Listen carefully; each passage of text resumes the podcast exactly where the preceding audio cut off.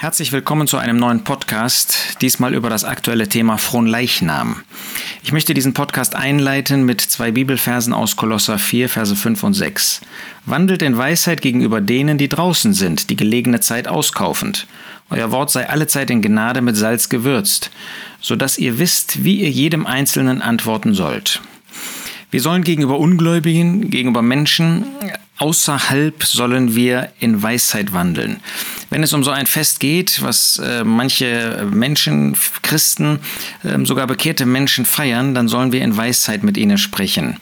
Das bedeutet zum Beispiel auch, dass unser Wort in Gnade sein soll. Vielleicht stoßen wir auf Menschen, die gar nicht wissen, was da eigentlich passiert. Dann sollen wir nicht sie verurteilen. Dann sollen wir nicht abweisend sein, sondern in Gnade sollen wir reden. Auf der anderen Seite mit Salz gewürzt. Das heißt, wir sollen nicht um den heißen Brei herumreden, sondern wir sollen wirklich die Wahrheit sagen über das, worum es hier geht. Von Leichnam, das ist das Fest des Leibes und des Blutes Jesu Christi. Martin Luther, der kein Blatt vor den Mund genommen hat, hat dieses Fest ein Fest der Gotteslästerung genannt. Nun, worum geht es da? Es ist eines der Hochfeste der katholischen Kirche, es heißt also, dass es eines der höchsten Feste ist, die in der katholischen Kirche gefeiert werden. Hochfeste sind solche, die, so lautet die Lehre der katholischen Kirche, Glaubensinhalte als Grundlage haben. Diese höchsten Feiertage ähm, werden eben ganz besonders wertgeschätzt inmitten der römisch-katholischen Kirche. Es handelt sich bei Fronleichnam um ein Ideenfest, das heißt, es geht nach ihrer Meinung um eine Glaubenswahrheit. Nun, vielleicht hast du dich auch schon mal gefragt, was heißt das eigentlich Fronleichnam? Oder vielleicht hast du dich auch nie gefragt, was bedeutet das? Was ist das eigentlich? Hast dich einfach nur über einen Feiertag äh, gefreut, dass du nicht arbeiten musst, nicht zur Schule gehen musst, nicht zur Schule, äh, zum Studium gehen musst. Aber wo kommt das eigentlich her? Nun, Fronleichnam, das Wort setzt sich zusammen aus Fron und Leichnam. Fron ist alt- oder mittelhochdeutsch Herr und Leichnam bedeutet Leib. Es geht also um den Leib des Herrn. Es ist letztlich ein Fest der Eucharistie, das heißt, wo es um Brot und Weinkelch geht, wo es um den Leib und das Blut des Herrn Jesus geht. Warum ist das bei Fronleichnam immer ein Donnerstag? Nun, es ist zehn Tage nach Pfingsten. Das heißt, da werden acht Tage ähm, müssen verstreichen nach diesem äh, vorherigen ähm, wichtigen Fest, Hochfest. Ähm, und man geht auf einen Donnerstag, weil der Herr Jesus an einem Donnerstag diese aus der Sicht der katholischen Kirche Eucharistie eingeführt hat. Das heißt, dieses Mahl des Herrn. Und weil man das am Karfreitag nicht gut feiern kann. In diesem stillen Charakter der Karwoche passt das nicht. Äh, will man dieses Fest nachholen und tut das eben zehn Tage nach Pfingsten, an dem Donnerstag, wie der Herr das eingesetzt hat damals.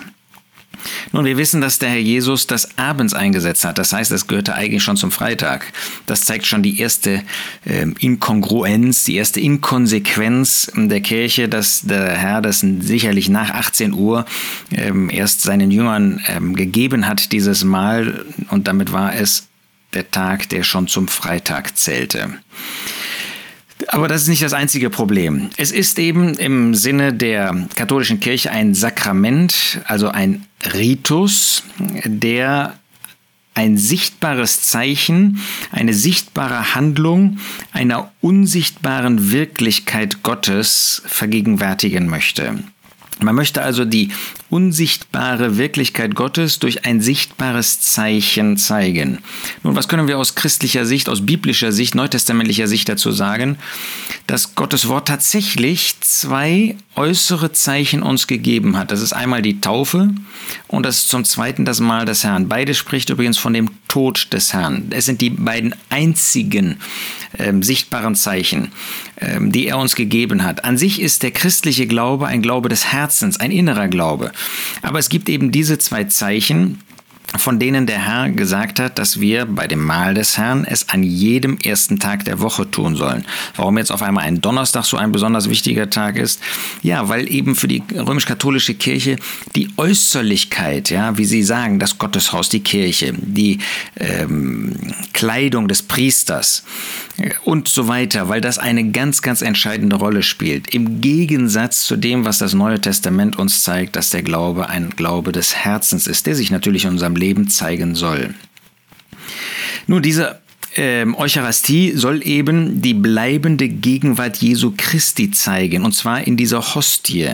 In dieser Hostie, das ist das, was die römisch-katholische Kirche aus dem Brot, aus diesem einen Brot gemacht hat, hat sie ganz viele ähm, verschiedene kleine Hostien gemacht. Auch das ist schon im Widerspruch zu Gottes Wort, wo wir finden in, der Katholisch, äh, in dem äh, Wort Gottes, dass deutlich wird, dass eben ein Brot die Versammlung, die Gemeinde, die wahre Kirche Gottes sichtbar machen soll.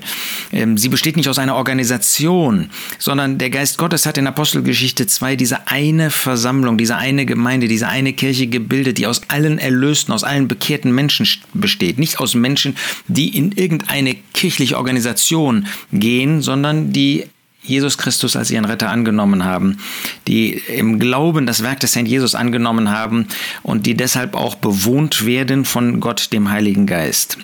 Was die katholische Kirche aber hier macht, ist, dass sie die Eucharistie ähm, eben mit dieser Hostie und auch mit dem Wein verbindet und dann davon spricht, dass in dieser Hostie ähm, eine Transsubstantiation stattfindet. Das heißt, dass in dem Moment, wo man dann für diese Hostie dankt, der Leib des Herrn Jesus ähm, Realität wird, buchstäbliche Realität wird, den man dann isst.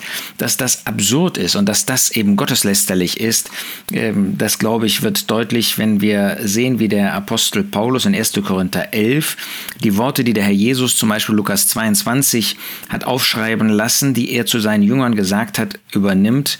Wenn er Brot nahm, Vers 24, 1. Korinther 11, und als er gedankt hatte, es brach und sprach, dies ist mein Leib, der für euch ist, dies tut zu meinem Gedächtnis. Übrigens ein Text, 1. Korinther 11, Vers 23 bis 26, der ähm, bei diesem Hochfest dann ähm, auch gelesen wird. Dieser Text, der dann eben bei der Liturgie als, als biblischer Text ähm, vorgelesen wird. Nun, wenn der Herr Jesus da vor ihnen stand und sagt, dies ist mein Leib äh, und dieses Brot ihnen zeigt, dann war jedem der Jünger völlig klar, das kann ja nicht mein Körper sein, von der Körper von dem Herrn Jesus, sondern es ist ein Symbol davon. Aber die Kirche hat daraus eben diese Realpräsenz gemacht. Und da kann man nur sagen, das ist wirklich gotteslästerlich. Nein, wir haben in dem Brot, das wir an jedem ersten Tag der Woche zu uns nehmen dürfen, wenn wir als Versammlung, als Gemeinde, als Kirche Gottes versammelt sind, haben wir ein Symbol des Leibes des Herrn Jesus, den er in den Tod gegeben hat. Das ist also schon eine wirkliche Irrlehre dieser Kirche. Nun, wie kam es zu von Leichnam? 1209 gab es in Lüttich eine Frau, die dann später Heilige genannt wurde, zu einer Heiligen gemacht wurde von der römisch-katholischen Kirche, Juliana von Lüttich. Und die hatte eine Vision. Sie sah einen Mond, der an einer Stelle verdunkelt war. Und dann habe Jesus Christus ihr erklärt, der Mond, ähm, das ist das Kirchenjahr. Aber dass da ein dunkler Fleck ist, das zeigt, dass da ein Fest des Altarsakraments fehlen würde, ähm, nämlich eben diese, ähm, dieses Fronleichnamfest, wo diese Monstranz umhergetragen wird. Das heißt, das ist ein Fest, wo eben eine heilige Messe, wie die katholische Kirche das nennt, ein Gottesdienst stattfindet.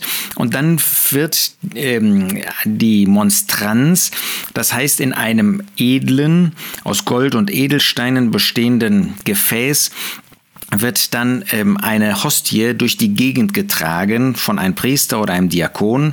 Ähm, dieser ähm, Behälter wird das Allerheiligste genannt. Darin liegt diese ähm, geheiligte, zur Seite ähm, gestellte ähm, Hostie und das wird dann durch die Gegend, äh, durch die Straßen getragen. Das ist beschirmt von einem Himmel aus Stoff, ähm, Baldachin ähm, wird das genannt. Ähm, das wird dann an vier Außenaltäre. Es ging ja darum, dass in dieser Vision ähm, es ähm, an, an einem Altarsakrament fehlte. Dann wird also zu vier Außenaltären herumgetragen, da wird ein sakramentaler Segen dann gesprochen, dann geht es zurück ähm, in die Kirche und dann soll das das wandernde Gottesvolk darstellen, das das Brot des Lebens Christus durch die Gegend trägt. Nun, das ist von einer Frau diese Vision gewesen.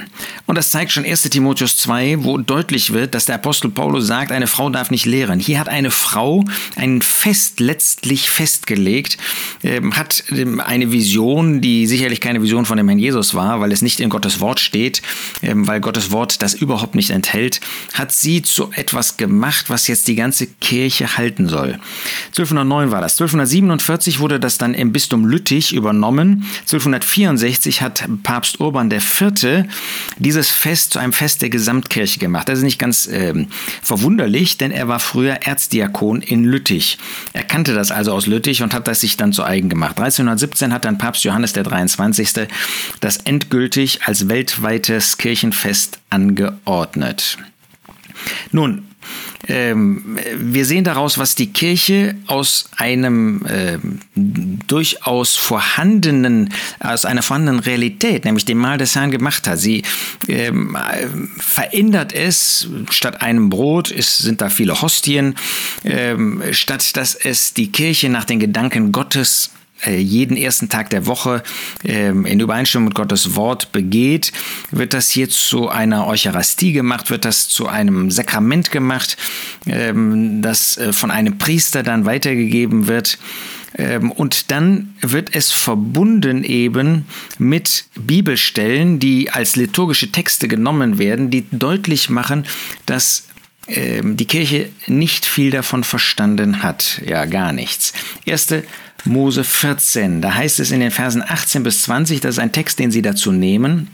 Das ist die Begebenheit, wo Abraham ähm, Lot aus Sodom zurückholt, ähm, dann ähm, so der König von Sodom ihm alles Mögliche anbieten möchte, ähm, als ähm, sozusagen als Lohn und dann Melchisedek zu ihm kommt. Und da heißt es in Vers 18, Melchisedek, der König von Salem, brachte Brot und Wein heraus und er war Priester Gottes des Höchsten. Und das ist eben genau das, was jetzt die Kirche daraus macht. Sie hat ein, äh, ein jüdisches Fest sozusagen äh, kreiert. Jüdische Feste sind eben materielle Feste. Jüdische Feste sind Feste, die mit äußeren Dingen zu tun haben. Und hier gibt es eine Begebenheit, wo Melchisedek Brot und Wein bringt. Das ist ein, eine Begebenheit, die sehr beeindruckend ist. Wir lesen nur an diesen wenigen Versen von Melchisedek, äh, von seiner Geschichte. Der Geist Gottes im weiteren Verlauf des Wortes Gottes aber nimmt diese Geschichte und erklärt in den Psalmen und dann besonders im Hebräerbrief Kapitel 7, dass Melchisedek ein Vorbild ist auf den Herrn Jesus. Und so wie Melchisedek hier zu Abraham kam, so wird der Herr Jesus ähm, zum tausendjährigen Reich auf diese Erde zurückkommen und wird sein Volk, von dem Abraham das Bild ist, versorgen mit Brot. Das spricht davon, dass er sie versorgen wird, dass er ihnen die rechte Nahrung geben wird. Und mit Wein, das zeigt, dass er dann sein Volk in die Freude einführen wird. Das ist ähm, also ein, eine Freude sein wird, von der der Herr Jesus sagt, als er das Mahl des Herrn beziehungsweise in Verbindung mit dem Passa ähm, von dem äh, Kelch sprach, dann sagt, dass er nicht davon trinken wird, bis er kommen wird und dann in der Freude des tausendjährigen Reiches mit seinem Volk zusammen sein kann. 1. Mose 14 hat also überhaupt nichts mit dem Mahl des Herrn zu tun. Und ähnlich ähm, lesen, äh, liest, liest die Kirche dann auch einen Text aus Lukas 9, Verse 11 bis 17, wo es um die Speisung der 5000 geht. Da geht es darum, dass Brot und Fisch verteilt wird. Auch das verbinden sie dann mit der Eucharistie, äh, mit dem Mahl des Herrn. Auch das hat natürlich überhaupt nichts damit zu tun, im Unterschied zu 1. Korinther 11, wo wir das tatsächlich in Verbindung mit dem Mahl des Herrn finden. Wir sehen also erstens eine Frau, die die Urheberin davon ist. Wir sehen zweitens Päpste, die Gott nie angeordnet hat in seinem Wort. Im Gegenteil, er hat in Matthäus 23 sagen lassen, nennt niemand euren Vater, Papst Vater, nennt niemand euren Vater als nur Gott allein. Wir sehen drittens, dass biblische Texte verändert werden in ihrer Bedeutung, um sie passend zu machen.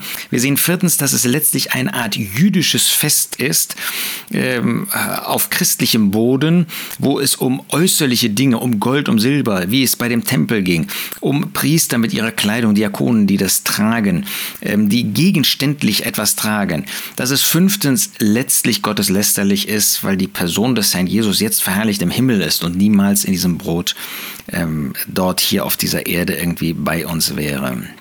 Wir wollen uns dadurch warnen lassen, selber warnen lassen. Frauen ähm, sind in Gottes Wort, haben einen wertvollen Platz. Aber wo immer sie bestimmend sind, wo immer sie ihren Platz verlassen haben, das kann man auch in der Kirchengeschichte sehen, wo immer, ähm, wie hier so mit Visionen ähm, oder mit irgendwelchen anderen mystischen ähm, Gegebenheiten sie tätig werden, da kann man nur warnen davor, wenn Frauen auf so ein Podest gehoben werden. Ähm, genauso wie Männer, wie der Papst, sich auf eine Position begeben, die nicht nach Gottes Wort ist. Und wo immer wir den inneren Glauben zu einem materiellen Glauben machen, wie das hier bei Fronleichnam der Fall ist. Nun, wenn wir mit äh, Christen zu tun haben, die das feiern tatsächlich, dann wollen wir ihnen zeigen, was Gottes Wort dazu sagt. Wir wollen sie nicht verachten, äh, wir wollen aber deutlich machen, dass es die falsche Zeit ist. Materielle Feste, die werden im Judentum in der Zukunft gefeiert, wie sie in der Vergangenheit gefeiert wurden. Ähm, wir wollen Ihnen versuchen, den Bibeltext sowohl über das Mahl des Herrn als auch über Melchisedek, als auch über die Speisung zu erklären. Und wir wollen vor allen Dingen ihnen deutlich machen, dass ein Leben mit dem Herrn Jesus ein Leben des Herzens ist, ein Leben äh, des Glaubens ist und wir nicht auf äußere Dinge, auf solch eine Prozession oder auf ähm, solche materiellen Dinge, äußerlich wertvollen Dinge wie Kleidung und so weiter äh, unser Augenmerk richten wollen, sondern darauf, dass wir natürlich im Gehorsam gegen Gottes Wort, ob innerlich oder äußerlich, das ist in beiden wichtig, äh, zu seiner Ehre unser Leben führen wollen. Dazu gebe der Herr uns allen seine Gnade.